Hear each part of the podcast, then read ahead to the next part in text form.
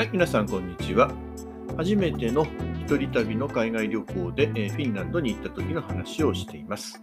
え今回は6日目、まあ、実質現地の最終日になるんですけども、えヘルシンキの、まあ、街を歩いたというか、まあ、街は実際歩いてなくて、地下鉄とかな使ってたりするんですけども、えそういう話をしていこうかなと思います。はい、で、え前日、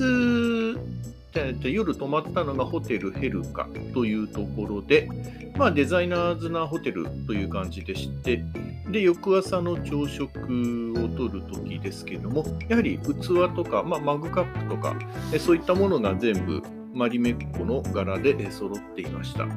えこの時のは、えー黒がベースで、えー花の、まあ、芯のところが、まあ、ちょっと薄いゴールドになっている感じのものが多く使われていました。で、まあ、朝食はまあいつも通りぐらいで、本当に簡単です。まあ、パンと、あとはスコーンかな。パンとスコーンと、あとはまあハム、チーズ、あと野菜、そんなところかな。あとゆで卵と、あとコーヒー類。まあ、そんな感じでえ軽く済ませました。まあ、軽く済ませたのもお昼はビュッフェを食べるというつもりでいたからです。まあ、それと前日の夜が、えー、と、タリンからの船のメガスターの中でのビュッフェということで結構食べ過ぎまして、まあ、ちょっと抑えめにしました。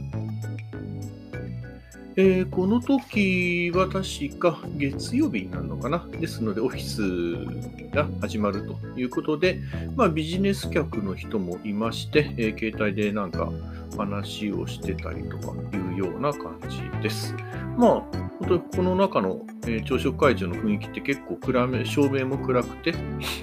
あなんか落ち着いた感じになっていました。で、えーチェックアウトをしまして、えー早速街の中に繰り出していきます。で、ホテルヘルカから、えーとロバえーとヘルシンキの中央駅までは、まあ、歩いてもそんな大した距離でもないので、歩いていきました。まあ、ちょうどオフィスの始まる時間帯ということもあって、まあ、人の出も多くて、まあ、車もかなり多かったなということもありましたので、えーまあ、歩いていきます。で、まあ、途中に何か覚え、えーと見ていけるそうなところがあれば寄ってこうかなと思ったんですけども、まあ、やっぱここはいつも通り建物を見ながら歩く程度に、えー過ぎませんでした。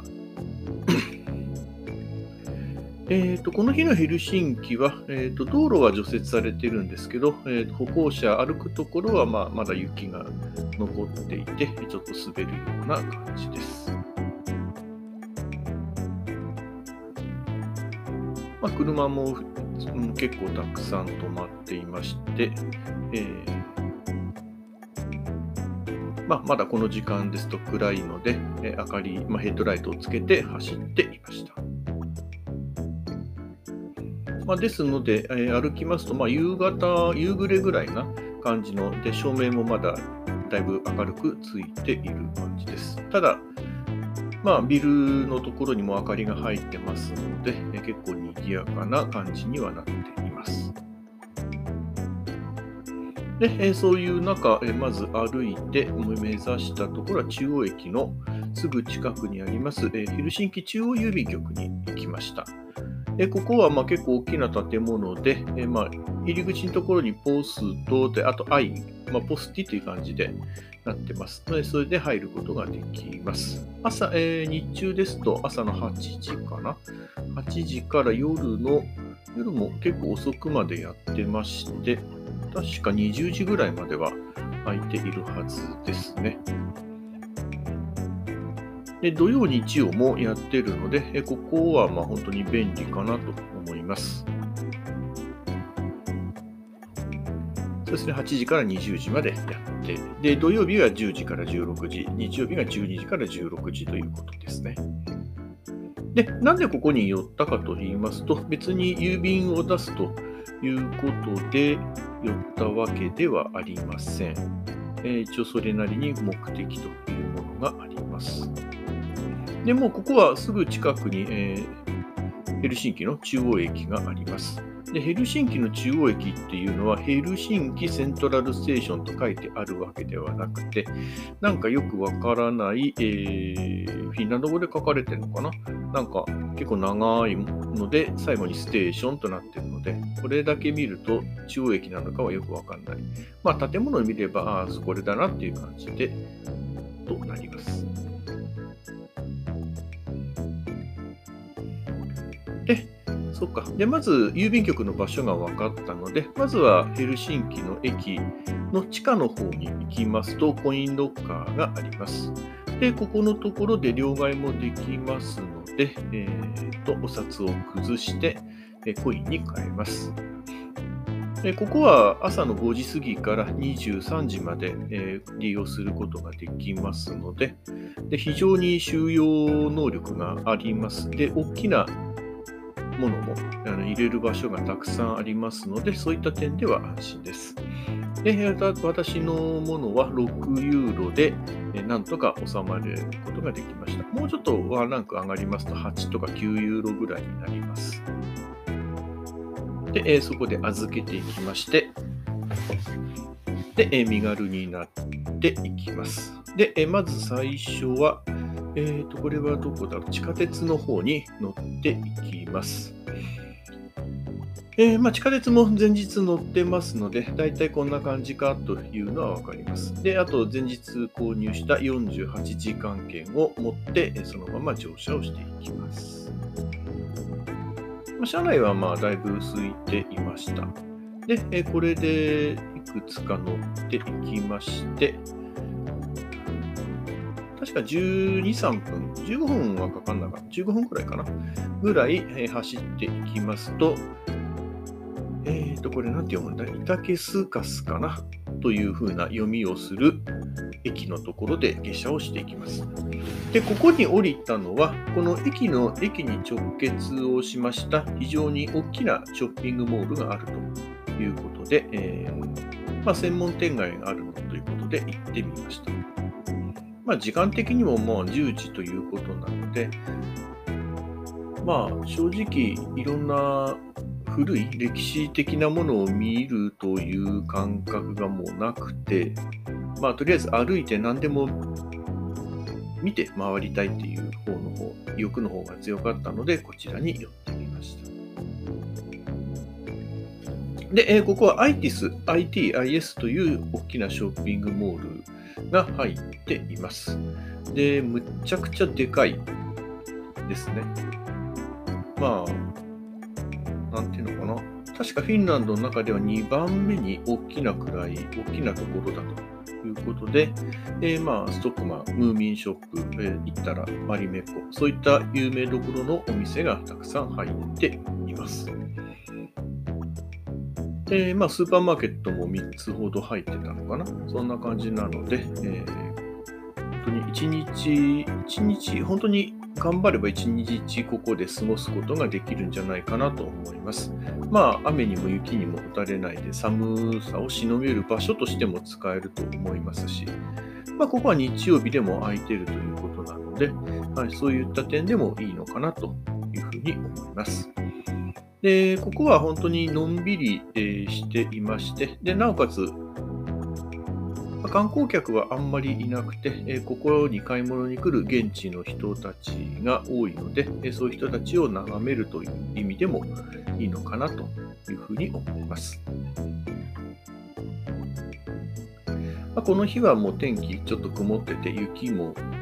時折降ってくるようなあいにくの天気でありました。まあ、ですので、こういう中に入っちゃった方が、まあ、むしろ楽なのかなという感じです。で、えー、まあ、ただお店自体は、まあ、マリメッコとかもありますけど、そんなに大きなわけではありません。で、値段も通常価格ですので、まあ、お得感があるわけではないんですけども、えー、いろんなものがまとまっているということもありまして、まあ、そういった点ではお得なのかと思います。で、こちらの方をしばらく見てから、再び地下鉄に乗り乗りまして、そこから2つほど先ですかね、の、えー、ところに向かっていきます。で、えこの2つ先の地下鉄の駅で降りますと、まあ、これも地上に実は出てるんですけども、え今度はマリメッコのアウトレットモールがあるということです。で、えここまで歩いて、え最後の用事を済ませようという、まあ、そんな、えそんな感じで行動していきました。では、ここから先は次回お話ししようと思います。と言いたいところですが、ちょっとミスをしましたね。はい、えー、ここのと、今、そんな話をしましたけども、えー、郵便局のところの話をすっかり飛ばしてしまいました。申し訳ございません。えー、先ほど言いましたヘルシンキの中央郵便局なんですけども、ここの中は、で、なんでここに入ったかというとこなんですけども、ここにまあ絵はがきとかもたくさんあります。まあ、マリメッコとかムーミンとかのポストカードっていうのがありますので、そういったものをお土産で買うっていうことも、まあ、まずこれが一つありまして、で、あと切手とかも結構あの北欧のデザインの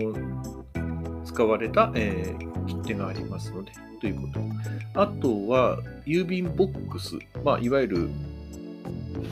なんていうのかな、あの、小物とかを入れて、小包み的に送るための箱なんですけども、実はこの箱が結構かっこがいいですね。デザインが面白くて、えこれをお土産に買っていく人も結構います。私もこれいくつか買っていったんですけども、まあ、丈夫で、えー、しかもなんかかっこいいので、確かなんか何を送るときかな、ちょっと使ってみました。で、まあ、あと、あのロバニエミのところでもありましたけども、えサンタクロースからの手紙というのも、ここでも受付をしていました。多分9ユーロぐらいかなぐらいで、えー、当日、というかクリスマスに届くような感じのものを送ることができると思います。で、まあ、この中央郵便局のところで荷物、えー、じゃないや、えっ、ー、と、梱包とかもできますので、まあ、それ用の模造紙とか、あのプチプチとかも売られてますので、えここで荷物を、まあ、あの割れやすいものとか梱包をして、まあ、郵送すると高くついちゃうので、えー、そこからですね、機内用の、えー、機内じゃない、えー、機内もしくはあと飛行機の預け荷物用にというふうな、そんな人もいるみたいです。はい、ということで、えー、2日目、えー、最終日の朝、こんな感じでヘルシンキの街を、えー、過ごして、マリメッコへ向かうというところです。では、今回の内容は以上になります。最後までお聴きくださりありがとうございました。